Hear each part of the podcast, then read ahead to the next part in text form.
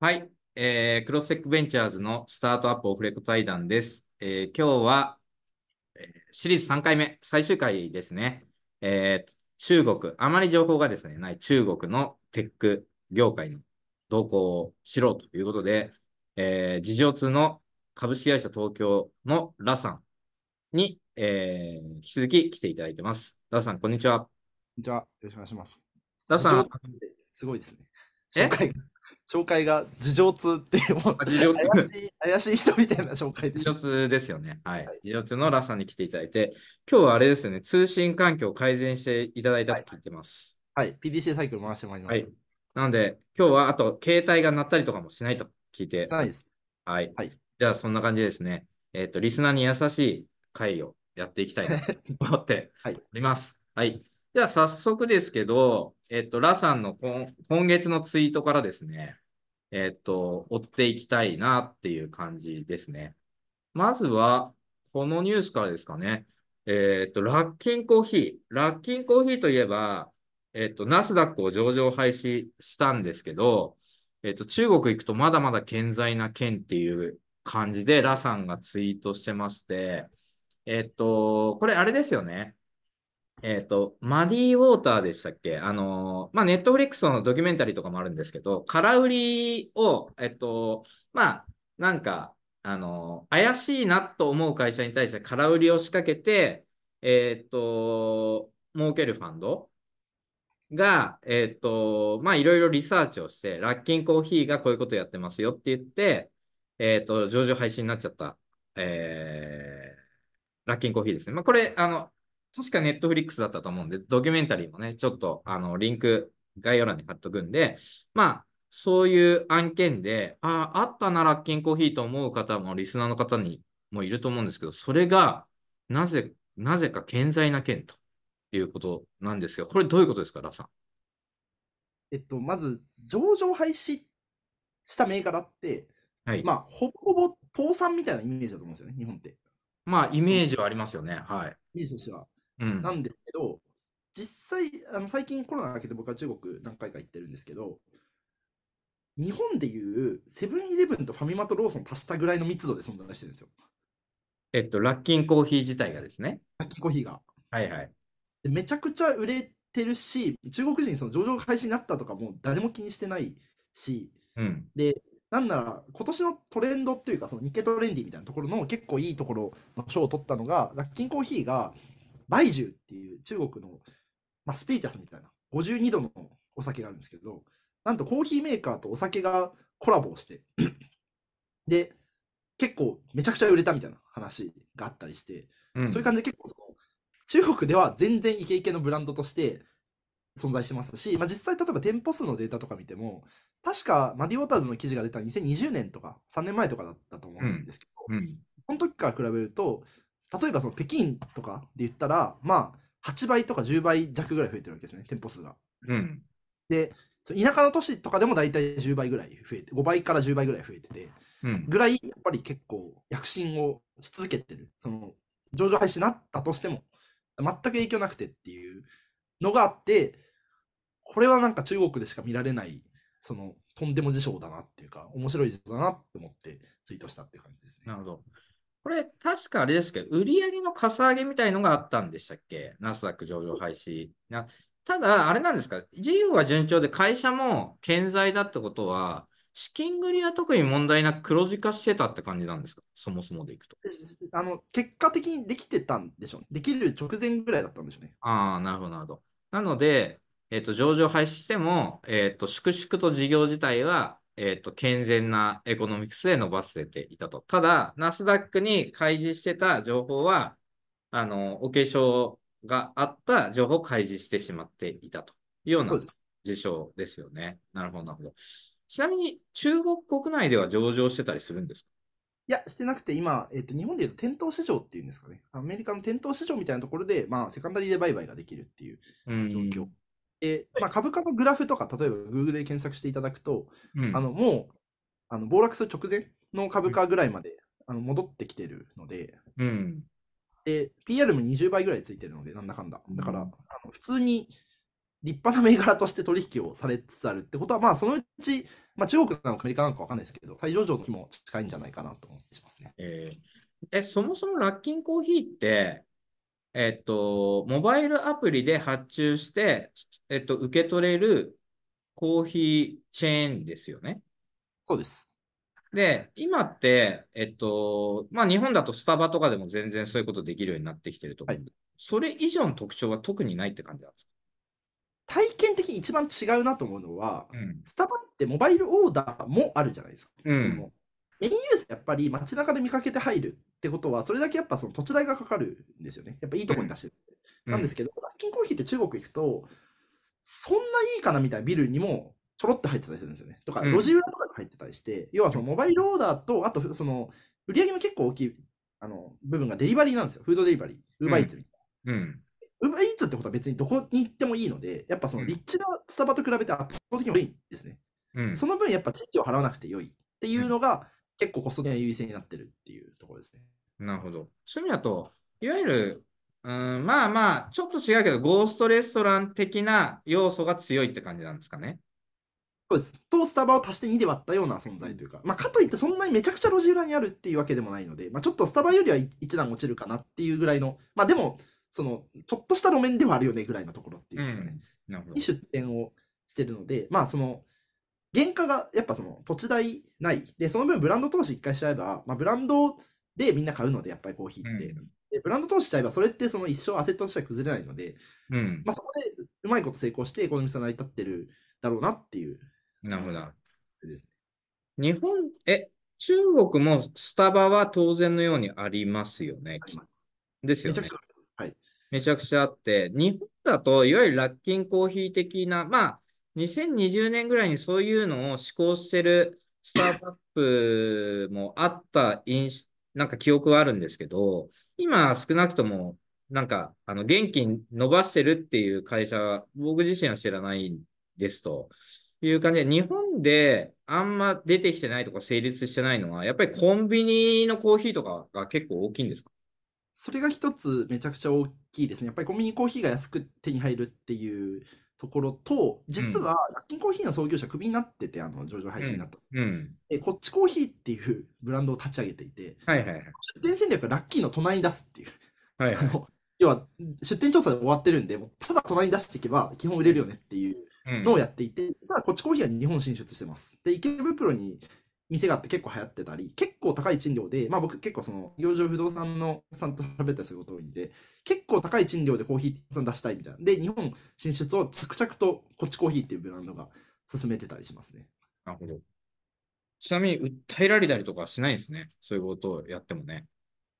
まあ、あの、そこも加味してじゃないですか。あの、訴えられるコストと、その、あ得られるメリットの、あれで多分メリットの方が大きいって話したんでしょうね。まあでもな、なんか契約上問題ない契約だったんでしょうね。や辞める際に。あの辞めさせられる際にか。はい、っていうところで、さすがになんかね、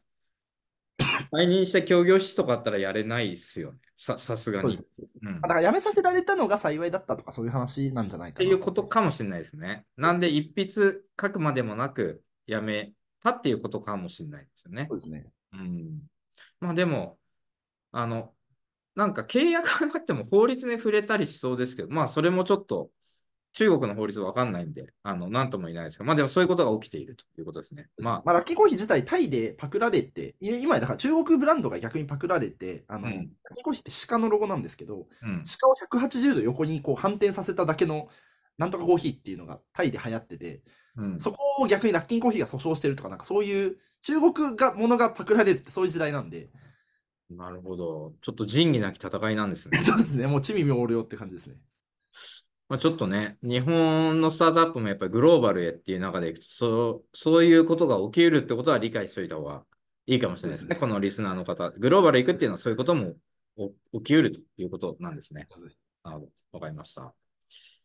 じゃあ続きまして、えー、シェアリングエコノミーの現在地ということで、えー、まあ、一世を風靡したシェアリングエコノミーとありますけど、まあまあ、あのー、日本でいくとね、まあ、大きい意味だとメルカリとかもシェアリングエコノミーって言われましたし、上場してる会社だとスペースマーケットとか、これ当社のあの1号ファンドの投資先ですけど、まあ、あの、一定以上の成功を収めた会社っていうのも出て、あの来ていますと、えー、シェアリングエコノミー銘柄と当時言われたものですね。ただまあ確かにシェアリングエコノミーっていう言葉自体はそんなに聞かなくなってきたなというような昨今ですけど、これは中国でどうなってるかっていうことですね。これはどどうなってるんですか？えっとまあ、中国にとどまらずなんですけど、基本的にやっぱりどこの国も過当競争が、まあ、特に僕が注目してたモバイルバッテリー、日本でいうとインフォリックさんのあのシェア、えっと、チャージスポットですね、うん。と、えっと、電動キックボード、まあ、日本でいうとループですね、うん。なんですえっと、の領域でいうと、やっぱり過当競争が働く、プラスネットワークエフェクトがその事業構造上働かない構造になってたりして、それで結構、あの海外だともう利益が出なくて破産してるとか、株価がもう上場したけど10分の1になりましたとかっていう銘柄ばっかりなので、うん。そこら辺は結構、まあ、逆に言うと、日本はタイムマシン経営をしてたはずなんですよね。日本の方が出遅れて、むしろ中国をコピーしてっていう戦略だったはずなんですけど、うんで日本はスピードが遅いよねとか散々言われてる中でやってきたんですけど、うん。結果的にはやっぱりその、まあ、日本って要は競争が緩いですし、あの、あとその日本個別の、例えばループってポート必要じゃないですか。うん。そうすると、ポートとユーザーとっていう、その、まあ、リボンモデルっていうんですかね。両方のネットワークエフェクトが働くので、で、海外ってポートいらないので、もう別に街に、その、電動キックボードばらまいたら終わりなんですよね。で、そんなの誰でもできちゃうので、もう資本力勝負になって最後利益出なくなってみんな死ぬっていう構造になりがちなんですけど、日本はちゃんとその一社が独占して、だからループは多分そこそこそのうち利益出るようになると思いますし、あの、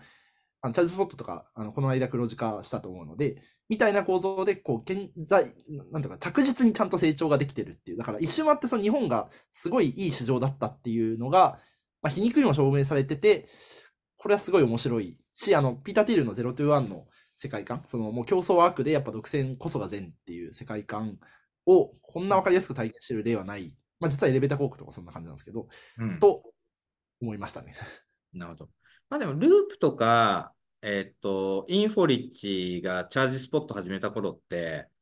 それこそ何社かは出てきてましたけどね。結局でも、あれぐらい大規模にするぞって腹決めてやってたプレイヤーは少なかったっていう感じなんですかね。そういう意味でいくと。なんで。早いタイミングであまり競争がなくなったって感じなんですかね。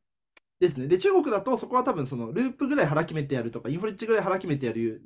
会社が20社とか発生しちゃうので、うん。そうするともう過当競争になるよねっていうところですね。うん。なるほど、なるほど。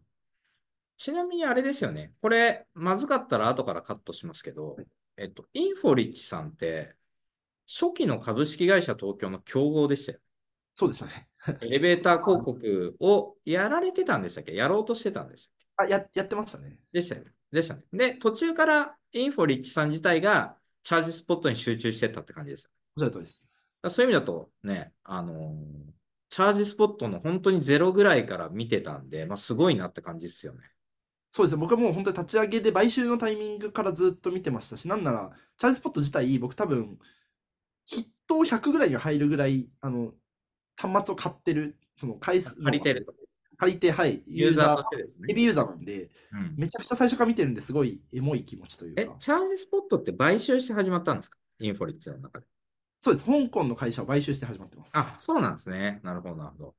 ちなみに、正月、1月2日かな？丸ビルに行ったら、あの、いわゆるチャージスポットのでっかいなんか、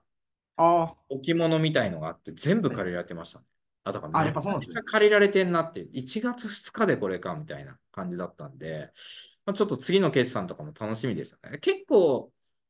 結構あれですよね。すごい中継とか出してますよね、インフォリッチあ、もま。すね。うんやっぱ、インフリッチもループも僕すごい、あの、じ自分がヘビーユーザーなんですごいわかるんですけど、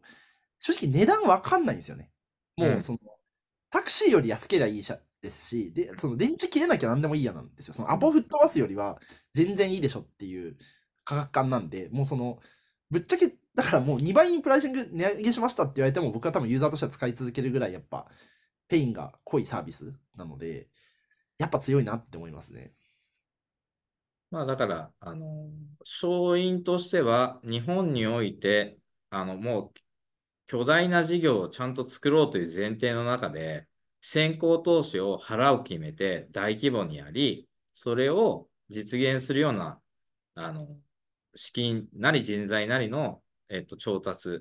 を得るような、まあ、信用力をあの徐々に身につけていけたっていうことなんでしょうけどね。まあ、あの、振り返って整理するとそういうことなんだろうけど、まあまあ、なかなか実行は難しいよなっていう感じ、ね、難しいですね。僕、あの、インフリッチのニカさん、あの、社長さんに、うん、あの、まあ、個人的にランチさせていただいて、なんかまあ今、師匠みたいな感じなんで、いろいろ教えていただくこと多いんですけど、うん、資金調達ってどうやってやるんですかって聞いたことがあって、うん。資金調達しかしてないよ、上場までみたいな。どうやってやるとかないよって言って。ひたすら、えっと、そこにエネルギーを使い続けてきたと。だけだよって言われて、ああ、そう、やっぱ覚悟違いなって思いましたね。うん。なるほど。わかりました。まあでも、なんかいわゆる、その、ループなり、あの、チャージスポットが、あの、まあちょっとループはわかんないですけどね。あの、公開情報。まあ少なくともチャージスポットは公開情報で、えー、っと、もう損益分岐点超えましたというところもあって、もうここから利益が溢れ出るフェーズですね。ほぼ。そうですね。もう本当にどんどんね、あの売上が伸びると利益がどんどんじゃんじゃん溢れてるくるっていうフェーズに入ってくると思いますけど、おそらくっていう感じでいくと、まあ、これはヒントにはなりますよね。要するに、なんか海外のスタートアップ、特に中国のスタートアップとか見て、いや、そんな乱暴な競争あんのかとか、そんなものばらまいてうまくいくのかみたいな、あの、こととかを思う人もいると思うんですよね。いろんなニュース見るたびに。ただ、まあ、日本流にアレンジして、腹決めれば、そういう事業は作れるかもしれないっていうことでいくと、チャージスポットなり、まあ、ループとかね、まあ、あとは前回話出たところだけど、ネルとか、まあ、そういうここら辺が、まあこ、いつか公開されるかもしれないので、そこへ見ていくと、まあ、あの、ヒントにはなるという感じはしますよね。はい。やっぱ日本のスタートアップを、まあ、中国と僕比較してやっぱ見るんですけど、さっきのその金コーヒーのところでいうその社会的な信用が多いっていうんですか、その、うん、本で別に共有費とかなくてもそんなことしないじゃないですか。うん、し、えっと、その競争も、まあ、ひとたび腹決めた腹決める人はすごい少ないっていうのが、まあ、競争が緩くて信用コストが低いっていうのが多分日本の市場の、まあ、その代わりタムが小さいっていうところなんですけど、うん、すごい一番優勢で、そこが結構この、まあ、高金利環境っていうんですかね、になってきて、で、みんな利益を出せって言われるようになってきて、なんかこう光ってきたなっていう、そんな感じの印象を持ってます。うん。なるほど。ちょっとシェアリングエコノミーの話というよりかは、まあまあ、そういう日本のやっぱり独自性っていうか、あの、一見なんていうかな、直感的に難しい事業でも、日本だと成立するっていうのは、あの、一つの、あの、目線として持っててもいいのかもしれないですよね。そうですね。ちなみに中国だと、そのモバイルバッテリーはきついんですね？そのチャージスポット的な事業。きついですね。その上場した会社がきついのと、その中国って一番きついのは何かっていうと、うまくいくと大手が参入してくるんですよね。だから日本で言ったら、うん、ヤフー、Z ホールディングスが参入してくる。で、そうするとその、とか食べログが参入してくるんですよね。うん、そうすると食べログっても飲食店のネットワークあるんで、うん、飲食店焼きまくったらそれで試合終了みたいな展開になったりするので、中国も結局、今、モバイルバッテリーの最大手はビダンっていう、まあ、日本で言うと、ブッキングドットコムとウーバーイーツと、えっと、食べログを足したようなホールディングスがあって、うん、そのホールディングスが結局最大手だったりするの。うん。うん、で、あの、中国の自転車のシェア自転車ですね。もう一番の大手は Alipay なんですよね。 Alipay とその美団っていうホールディングス、あと DiDi とかなんで、やっぱそのスタートアップとして戦える市場じゃなくなっちゃうっていう、最終的に。うん、っていうのは、そのどう頑張るかとかじゃないところで、やっぱ大変な市場だなってすごい思いますね。うん、まあ日本だとね、 PayPay はそういうぐらいの、あのー、なんか、勝負をして、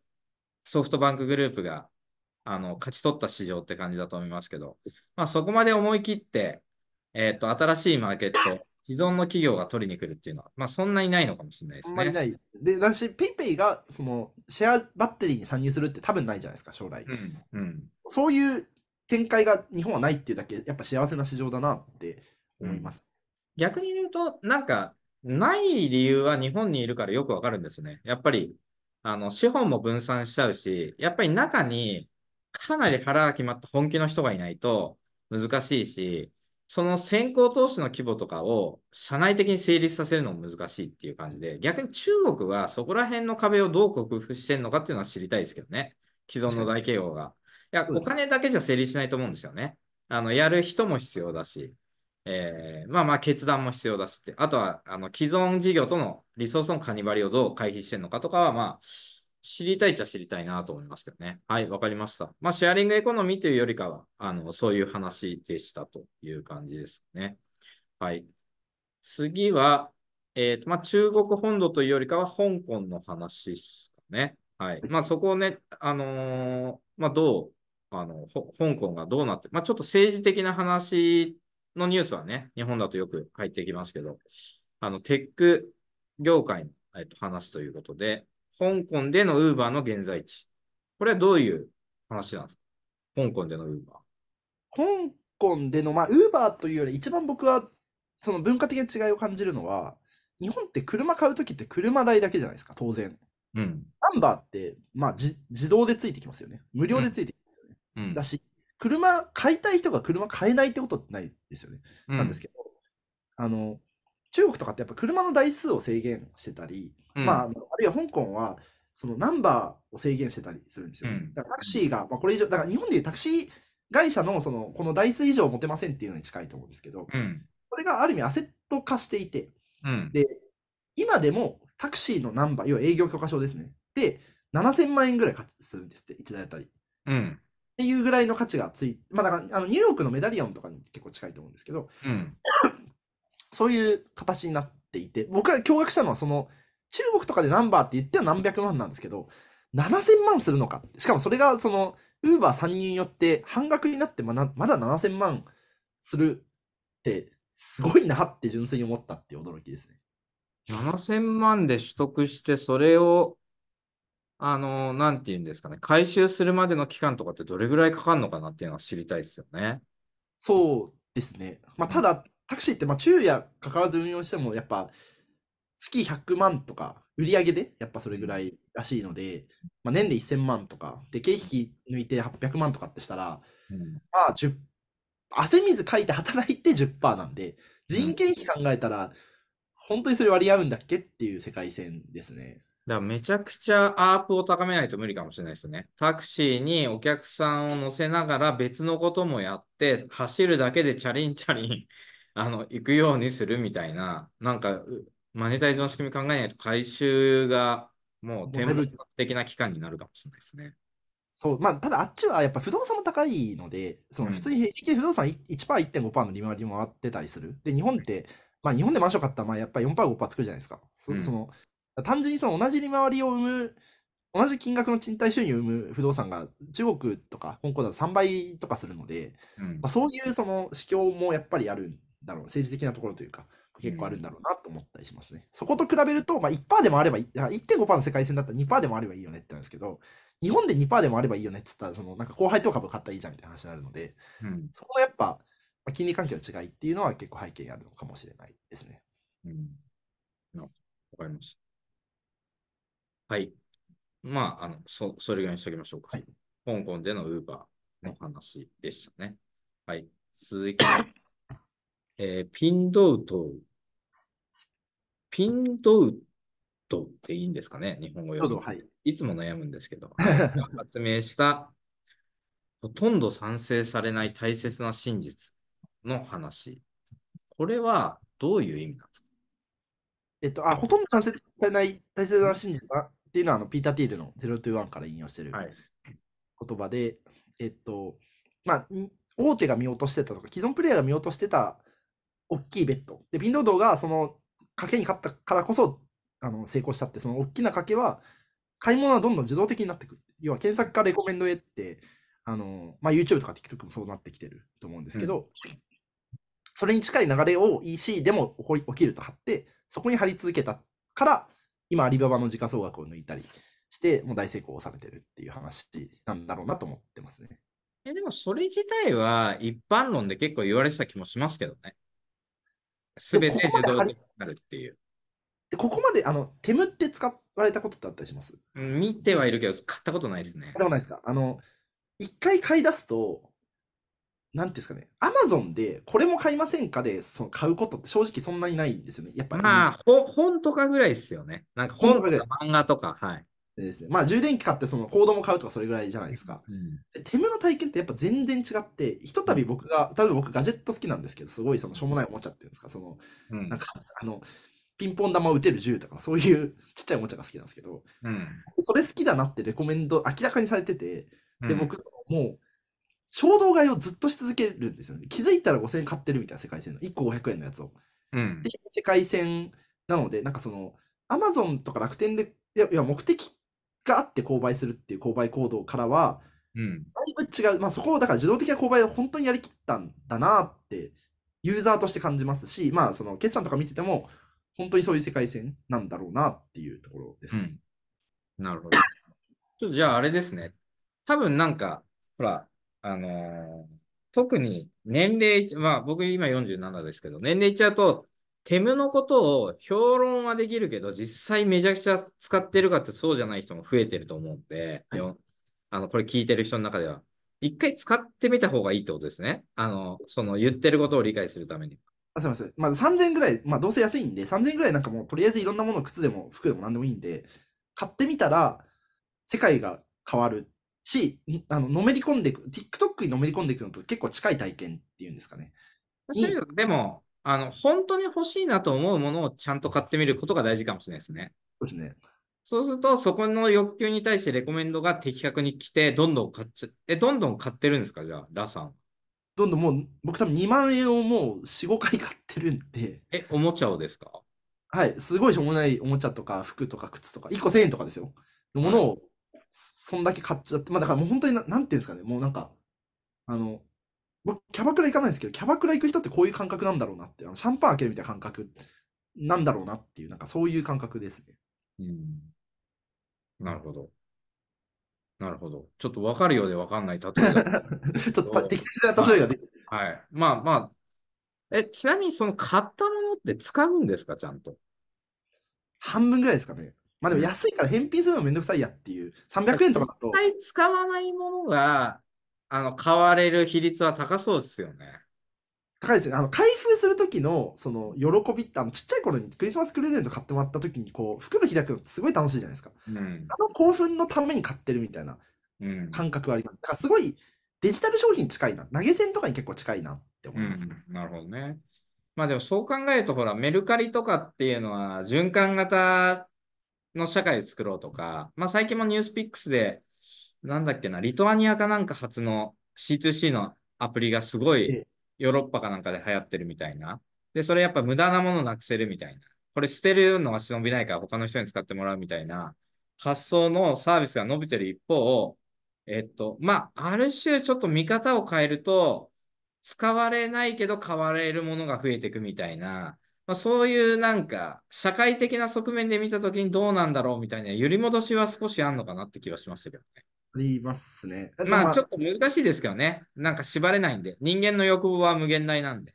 そうですね。で、やっぱそこは多分、その格差が広がっていくと、その、要は、その、所得がそんなに高くない層は、ぶっちゃけそんな、家、潤沢型とか ESG とか言ってらんねえよっていう人たちだとう思うんで、ん。うん。そうするとそ、そんなん気にしないよっていう人たちがどんどん増えてって、うんだから、エリート層はトランプ勝つと思わないけど、結局トランプ勝ったじゃんっていう、なんかそういう話が、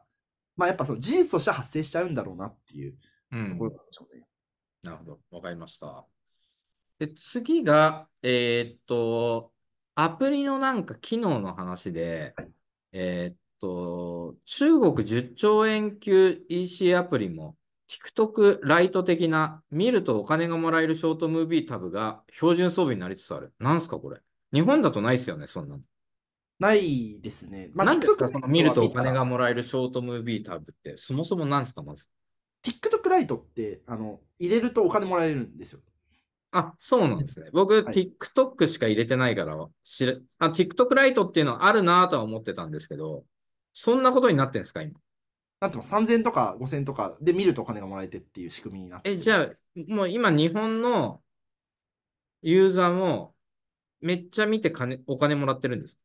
はい、僕、あの、いろんな友達から、その、これ紹介早く入れろってプレッシャーきますね。あの、すごいマスに浸透してますね。?TikTok ライト。TikTok、あ今、 App Store 2位なんで、総合2いや位なんで。そうですよね。上上位にずっといますよね。あ、僕、どう勘違いしてたかっていうと、あの、スタートアップおじさん的な間違いでいくと、は今聞いて反省したんですけど、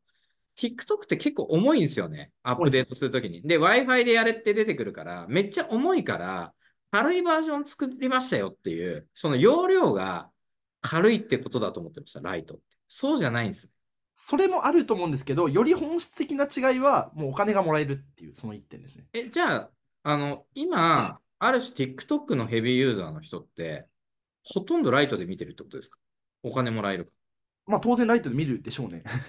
あの、コンテンツ一緒なんで。え、TikTok ライトはなんでそんなお金をばらまけるんですか？どどういう収入源があるんですか ?TikTok の賭けは、僕の推定ですよ。あの、TikTok っていうアープがすごい高いサービス。あの、リテンションすごいするし、将来的にその、まあ、ライブの投げ銭もそうですし、まあ、ライブコマースも実は、あの、先月食べてた日本で今年始まるって話なんですね。うん、で、そういうところでアープが高いんですよ。だから一旦ダウンロードさせて使いさえすれば、アープ高いの分かってるんで、うん、最初ぐらいお金ばらまいたっていいでしょ。で、お金ばらまいてるユーザーって、最初10円もらえて、それで嬉しいユーザーって1円になってもやっぱやり続けるんですよね。で、そのうち TikTok 自体が面白いねってその、まあ、広い意味でのユーザー獲得施策だと僕は思ってます。なるほど。最近 X もお金もらえるようになったじゃないですか、ヘビーユーザーって。まあそういう意味だと、ちょなんか、あの、共通した文脈かもしれないですね。要するに、あの、めちゃくちゃリテンション高めていけば、あの、すごいアープを高められるから、そういうリテンションを高めるための、えっと、協力してくれる人とか、そこに寄与するユーザーにはお金あげとこうみたいな。で、要するに SNS っていうのが、まあ、そういう装置に変わりつつあるっていうことなのかもしれないですね。そうですね。で、TikTok 1個進んでるのは、X も YouTube も基本的にはクリエイターじゃないですか。はい、うん、なんですけど、TikTok は見るだけなんで、Twitter 見るだけでお金もらえるみたいな世界線なんで、うん、そりゃもう中毒性あるよねっていうところですね。うん、なるほどね。てっていうのが、えっと、それは TikTok ライトの話じゃないですか。はい僕はライトってなんだろう軽いのかなってずっとね、Wi-Fi じゃなくてもいいのかなライトのだあのアップデートはとかって思ってたぐらいな勘違いなんですけど、で、それが、えっ、と、中国だとどどうなんですか ?TikTok 以外にもそういうタブがある？あります。その、要は、ピンロードって日本で言うと、まあ、楽天市場みたいなもんなので、うん、LINE って LINE ブームってできたじゃないですか。うん、えまあ、そこまでめちゃくちゃヒットしてるかっていうと、まあ、多分伸びてはいるんでしょうけど、うん、スーパー TikTok のシェアを奪いほどの大ヒットではないと思ってると、うん、あの、例えばさっき話題に出たピンロードも2個目のタブがもう、あの、ショート動画なんですね。お金がもらえるショート動画なんですよ。それは何？えっ、と、TikTok と同じようにユーザーが投稿した動画が勝手に流れてくるんですか？そうです。で、レコメンドの精度とか低いので、正直みんなお金をもらうためだけにやってるって感じですね。うん。なんですけど、まあ、言いたい、その考えてることすごい分かりやすくて、要はその、サービスって、そのトラフィックが生まれるその SNS っていうんですか？日本で言うと Twitter とか TikTok とか LINE とかみたいなサービスと、うん、そのアープは高いけどユーザー少ないサービス、あの、まあ、EC サイトとかそうですね、とか、決済とか、うん、あの、ブッキングドットコムとか一休とか楽天トラベルとか。のサービス多分大別されると思ってる、うん、で、どっちもやっぱないものねだりなんですよね。でピンロードは、その、アープ高いけどユーザー少ない方のサービスからまあ、それにしてはユーザー多いんですけど、から入ってきてるんで、やっぱそのトラフィックが欲しいんですよ。うん、これは多分 Amazon とかも一緒で、やっぱり LINE は毎日開くけど、Amazon アプリって、まあ月1とか週1とかだよねっていう。だから、その開く回数増え、そのユーザーのその可処分時間時間を奪いたいよねっていう施策の一環なんだと思いますね。ちなみに中国でも TikTok ライトはあるんですか ?TikTok ライトはないです。えっ、ー、と、あと、に相当するアプリがありますね。でも、ユーザーからすると可処分時間一緒じゃないですか。はい。TikTok ライトで見た方が楽しく見れて稼げるわけですよね。そうですね。なんでわざわざ e コマースのアプリでつまんない動画を見て稼ごうとしてるんですかね。同じ時間だったら TikTok ライト的なもので楽しい動画を見て稼いだ方が良くないですか？あ、それはもうすごいシンプルで、稼げる額上限あるんで全部やるんですよね。あ、上限があるんだ。なるほどね。だから、あの、ウーバーの運転手って別にウーバーとリフトと全部やるじゃないですか。それと一緒です。うん、なるほど。でも日本で仮に楽天アプリにそれが入れたとしてあんまうまくいくイメージないですよね。なんでだろあでピンロードもそれで言うとうまくいってなくて、要はそのお金をただ燃やしてるだけなんじゃないかって、でそれが本当にコンバージョンにつながるかって、確かにそこになんかショッピングの動画とかも出てくるんですよ。でも、うん、ユーザーの脳みそ的にはそのショート動画見るときすごい自動的なんで、うん、やっぱり EC のコンバージョンよりは、だからテムの受動的さよりももっともっと受動的なわけですよ。うん、その例えばシチュエーションで言うと、テムってこう、椅子に寝そべって見るみたいな感覚なんですけど、TikTok ってもうベッドに入って寝ながら見るみたいな感覚じゃないですか。うん、だから、コンバージョンしないから、これ本当に施策としてやってみやんのっていう話は結構出てますね。ただ、やっぱ、えっと、機能が出た今3年なんですけど、3年で DAU1 億人突破したんですよ。テムのそのショートムービー機能は。うん、うん、なんで、まあ、それは、だから日本で言ったら、DAU1000 万人あるサービスなんで、まあ、それなりに、なんていうか、トラフィック減にはなってるんじゃないっていう、なんか、その葛藤だと思いますね。うん。やめるにやめられない。やめるにやめられないっていうとでも意味あんのか、自問自答中みたいそうですね。やっぱり夢を買ってるに近いんじゃないかなと思ってて。ペイペイとか本当はトラフィック欲しいはずなんで、ライト系統合したじゃないですか。うん、あれって多分その、まあ、あの、いろいろ事情あるんでしょうけど、やっぱその、トラフィックが欲しかったっていうのは絶対あるはずなんで。もともとの動機としてあるんですよね。そうですね。やっぱそこのないものねだりっていうのは多分お互いあるんだろうなって思いますね。うん。まあ、金融アプリの中では破壊的に DAU あるでしょうけどね、ペイペイ。やっぱついつい触っちゃう仕掛けはありますよね。ありますね。うん。まあ、ただ、コミュニケーションアップほどではないだろうっていう、まあまあそういうことですよね。まさにまさに。まあでも中国のやつもだから、その、すごい人工的な DAU 製造ツールとしては、お金ばらまいて一応やってるけど、長続きするかどうかはまだ分かんないってことですね。まだ分かんないですね。まあ、いつかライブコマースにつなげたらいいやぐらいで、まあそんなにお金かかんないんだったら、まあとりあえずやっとくっていう、なんかそういう位置づけなんでしょうね。ちなみに40代男性リスナー、まあまあ男性じゃなくてもいいですけど、40代男女のリスナーの方、これ聞いてて TikTok ライトについて正しく理解し、みんなできてたのかな？少なくとも僕はちょっと 理解できてなかったので、ました。はい。で、続きまして、はい。えっ、と、ニュースアプリの話ですかね。ED エンズーシュン、これ多分知ってる人いないでしょうね。はい、ED エンズーシュンがバイトダンスに負けた理由。はい。これどうどういう、なんか？それは、あの、手島さん、グノシーの取締役やられてたんで、僕より相当詳しいという前置きをちょっと置かせていたはい、僕のあくまで外から見てニュースから判断した情報ですっていう前置き付きなんですけど、うん、えっと、一番僕が面白いなと思ったのは、日本と逆なことが起きてますと。うん、でそれ何かっていうと、日本はまあ結局スマホ入とグノシー一緒だと、まあ、事実としてはスマホ入の方が DAU が多いと思うんだけど、うん、それはまあ、その記事とかで調べた感じ、えっと、スマニューはカスタマイズを早めに捨てたと。アプリ出した瞬間に、もうトップニュースはトップニュースだと。で、カスタマイ、そのパーソナリゼーションは後からやりますっていう戦略を2013年の初頭に取りましたと。で、グノシーは1年遅れ取ってますと。で、その1年が差がつく、まあ、そもそも原因だったっていうのが僕の理解ですと。うん、要はそのパーソナライズしない方が、パーソナライズした方に勝ったっていうのが日本市場だと、まあすごい俯瞰すると理解していて、僕は。うん、で、中国は逆なんですね。だから、えっと、その一点通信っていうのは、バイトダンスの、バイトダンスって、あの TikTok じゃなくて、初期のその創業した頃のアプリ、一番最初に伸びたアプリは日本でいうとスマニューとかグノシーみたいなアプリなんですけど、うん、えっと、こっちはパーソナライゼーションにフルベットしたのがバイトダンスのアプリ。うん、で、えっと、日本でいう、だから、だからグノシーみたいな、えっと、戦い方、戦略を取ったのがバイトダンス。もうデータです、フルベットですっていう。のに対して、えっと、まあ、メディアを重視しましょうとか、そのカスタマイズはそんなにしない方がいいよねとか、人を足した方がいいよねとかって戦略を取ったのが一点通信です。と。うん、で、結果今バリエーションで言うと、まあ、一点通信も結局ユニコーンなんで、まあ、1000何百億とか似てるんですけど、まあ、バイトダンスに比べたらやっぱバリエーションで200倍ぐらい違うわけですよね。それはもちろん TikTok 当てたこともあるんですけど、まあその、パーソナリゼーションに貼った賭けが、日本と中国で逆の方が当たったんですよね。日本だとパーソナリゼー貼った方が勝てなくて、中国だとパーソナライズに勝った方が勝てたっていう、これはすごい面白い。同じタイミングで同じようなサービスで、ユーザーのリテラシーはちょっと違うにせよ、こんなに違うことってあるんだっていうのを横比較して思ったっていうところです、ね、なるほど。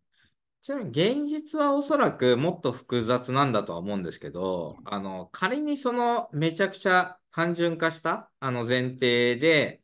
えっと、少し、あのー思考を深めるとしたときに、それは、えっと、どういう国民性とか、ユーザーのサービスの使い方の違い、その日本と中国で、なんか何が違ってその結果になったんですかね？えっと、2つあると思っていて、うんえっと、1つは、えっと、ニュースアプリよりも強い存在が存在したか。要は、中国はウェイボーがそんなに強くなくて、日本はツイッターが強かったんですよね。うん。ツイッターという究極のそのパーソナライズメディアがずっと強かったかどうかって競争環境が一つあると思ってます。もうん。う一つは、まあ、なんだかんだ日本人って、えっと、均一だと思っていて、中国に比べるとですよ。うん。で、やっぱりその、別に都会の人を見るものも、地地方の人を見るものもそんなに変わんないんでしょうね、中国と比べて。なるほどだから、同じようなニュースが表示される方が、要はその共通の話題作りという意味でいい。で中国ってやっぱその、14億いって結構もうその、僕、その中国行けば行くほど思うんですけど、なんかその形を変えた EU なんですよね。中央集権化した EU って感じなんで、うん。本当に国が全部違う感覚なんですよ。なるほど。都会と地方でもやっぱ価値観も死ぬほど違いますし、だから、パーソナライズしないと勝てなかったっていう、なんかその、えっと、うんまあ、人口の分集度っていうところと、ツイッターがいたかっていう、その2うん、点。それはあるかもな。はい。まあでも、さっきの、あの、なんていう、チャージスポットとか、あの、ループとかの話じゃないですけど、まあなんか振り返るとこうだったっていうのは、まあ確かにと思うことはあるけど、はい。その、事業立ち上げ中真っ只中とか、あの、自分が当事者として事業向き合ってる時にそういう俯瞰した目で物事見れて打ち手を、中国ではこうだけど日本だとこうだな、みたいなことを、わざわざ考えてできるかどうかでいくと相当難しいですよね。なんかまあでも、うん。まあでも確かに後から後付け整理かもしれないけど、今の話はね、まあ確かに中国に比べると多様性は低いだろうなとか、僕そんなに中国1回か2回しか行ったことないんで、そんな詳しくないですけど、あの、まあ思いますよね。普通に考えて。うん、なるほど。やっぱ違うな、まあ、僕自身やっぱりその中国のタイムマシンモデルをやってるので、うん。そんな、その一言だからだし、後付けだからこんなこと言えますけど、うん。し、その、起業家としてこんなこと考えれるかって絶対無理ですね。うん。まあ確かに。まあだから後から評論してる、ですることはできるけど、当事者としては難しさはありますよね。うんまあでも、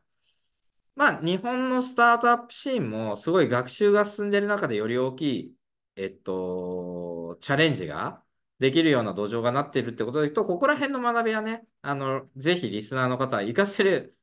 あの人は活かしてもらえると、まあね、こういうポッドキャスト配信してる人としては嬉しいなというふうに思っておりますというのと、まあ、サービスはやっぱ使わなきゃいけないですねっていうね、私もテムとかね、TikTok ライト、ちょっとあのちゃんと使ってなかったなっていうのを反省しております。はい。で、今日最後の、今日っていうか、えっと、このシリーズ最後のあれですけど、中国の老舗スタートアップがアメリカで一発当てたっていう話をちょっと聞きましたけど、ラさんに。これはどういうことですか？えっと、あ、これはさっきの、その、新規事業なんでそんな当たんだっけみたいな話。あ中国でですね。はいはい。なんですけど、まあ、老舗のスタートアップが2社あって、でうん2社ともまあ割とグローバルで当てたという話ですね。でどれぐらい老舗の会社ですか？ちなみに。えっと、2000年創業です。まあ、日本でいうとこの、まあ、楽天とかよりちょい遅れぐらいの会ち社ょい遅れが、まあ、DNA とかそれぐらいですね、世代的に。そんな感じですかね。はいうん DNA とか。はい。のこの会社が、えっと、今新しく中国の会社なのにアメリカで当てた新規事業。そうです。まあ、中国で当てたのをアメリカ展開して、アメリカで本格的にめちゃくちゃマネタイズできたっていうのが、まあ、2, 2社あって、えっと、はい1社目は、日本でいうとあの小説家になろうってあるじゃないですか。なろう系って言われる、うんあの小説投稿できて、で、出版までできるんですかね、ちょっとあの詳しくないんですけど、をやってるサービス。うん。の中国版。で、あのチャイニーズオンラインっていう、あの、で、えっと、上場も2015年に深センに上場してる会社ですね。が、その小説をもとに、えっとうん。TikTok のショートドラマってあると思うんですけど、うん。あの日本だと5個クラブとか、あとあのアプリで言うとバンプとかってサービスがうん。結構割と流行りかけてるっていう感じだと思うんですけど、それをアメリカであのフルで貸す。最初はだから中国の原本で中国の役者を使ってうん。アメリカ市場して、それで展開して、それで結構アメリカ市場いけるなってなったんで、うん役者もだからそのアメリカ人を使って、うんえっと脚本とかもすごい中国仕立てじゃなくて、アメリカ人が好きな、なんかそう人狼系がなんか流行りみたいな話らしいんで、でロマンス、人狼かけロマンスみたいな領域が熱い。で基本女性ユーザーターゲットっていうので当てて、今月賞で10億とからしいんで、うん。ネットフリより5倍ぐらい多くダウンロードされてます、デイリーで。うん。あまあまあ、それ、今だとそうなります。ネットフリもいろいろダウンロード。まあまあ、要するに新規事業の初速としては悪くないぐらいな感じですかね。そういう意味で。そうですね。うん。なるほど。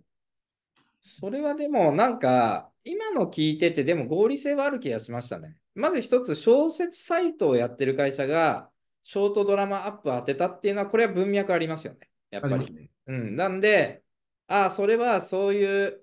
なんか培ったあのコンピテンシが生きたのかなっていうのと、やっぱり中国国内であれなんじゃないですか。あのググローバル、特にアメリカでアプリビジネスをあのガーッと広げるための方法論みたいのがある程度浸透してる気がしますね。スタートアップ間で。自分にしろ、TikTok にしろ。こうやれいけるよみたいな。そうですね、そうですね。うん。だからまあ、ただあれですよね。投資規模に比べて見合うかどうかとかまではまだ分かんないってことですよね。分かんないですけど、まあ、中国市場が成長さちっちゃってるので、もう、海外に出るしかないと。で、アップが高くて市場がでかい国って言ったら、まあ、アメリカか日本かヨーロッパしかないんで、まあ、インドネシアか多分それぐらいなんで、うん、もう、やるしかないっていうところですね。で実際確かにさっきおっしゃった通りで、テムを立ち上げた時って、シーンから100人単位で人を引き抜いていて、うん、で、あの一律2倍出ますっていうオファーだったらしいですね。給料が。1万人2000万出ますっていうオファーで、もうそのアメリカの知見がある人たちをごそっと引き抜いて立ち上げてっていうのを、まあそそういうなんか人材がもう、なんていうんですかね、エコシステムができてるんだと思いますね。うん。なるほど。まあそういう意味だとやっぱり挑戦して何か、まあ、失敗したり成功したりする中で、まあ、そういう見識ってね、日本だと今でも、今だといろんな形で伝わりやすくなってきてるんで、まあ、特にノートとかの功績は大きいですよね。やっぱりそういうノウハウの共有ってことでいくと。でまあ、こういうポッドキャストとかね、YouTube もそうですけど、まあ、そういうのがあの循環してくると、あの日本でもね、あのただ日本だとメルカリが、メルカリとスマートニュースが今、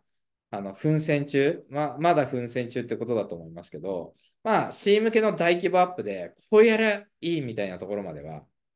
まだ行ってないんだと思いますけど、まあもう何週かするとね、そういうケースも出てくるのかなって気があのしてますけどね。まあでも、中国でね、そういう老舗の会社が大きい新規事業を、まあ、スタートアップに負けじと立ち上げていくっていうね、まあ、ある種パクリから始まることもあるのかもしれないですけど、まあ、そこら辺のメカニズムはもう少し知ってみたいなとは思いましたね。はい。じゃあ僕、TikTok ライトについて勘違いしてた反省、この後ツイートしますよ。懺悔します。はい。ということでね、3ヶ月にわたって、このね、あのー、シリーズ展開してきた、ラさんによる中国解説シリーズですけど、えー、っと、まあちょっとラさんも現役の起業家なんで、忙しいんで、まあずっとちょっとやってるの申し訳ないんで、今回で最終回って感じですけど、ラさんどうですか ?3 ヶ月やってみて。なんか周りからの反響とかも含めてどうでした？あ、楽しかったですね。で、反響としては、なんか、中国といえばみたいな感じで、あの、もともとその知人だった方々から、なんかその方々の認知を取れたのがちょっと嬉しかったですね、個別には。あ、もともと知ってる人たちの、あ、中国詳しかったんだね、ちゃんとみたいな、そそういう感じですか？です中国、あ、そういえば、うちのビジネスこうなんだけど、中国ってどうなの？みたいな。いや、ちょっと調べますね、みたいな。でも正直あったりするんですけど、あの、中国といえばとりあえず LINE 聞いとこうみたいな認知を、あの、取れたっていうか、まあ、すごいあの広告屋さんっぽい表現になっちゃうんですけど、っていうのはすごい嬉しかったなって。なんかそそこで僕がギブできることによって、なんかいろいろ関わり合いが変わるので、まあそうですよね。させていただいてよかったなっていう感じです。はい、わかりました。まあね、あのー、エレベーター広告事業もあのなかなか順調なようなので、今後もね、えー、企業家としての活躍を期待しております。またちょっと時間空いたら、お声掛けするかもしれないですけど、その時はよろしくお願いします。ありがとうございました。ありがとうございます。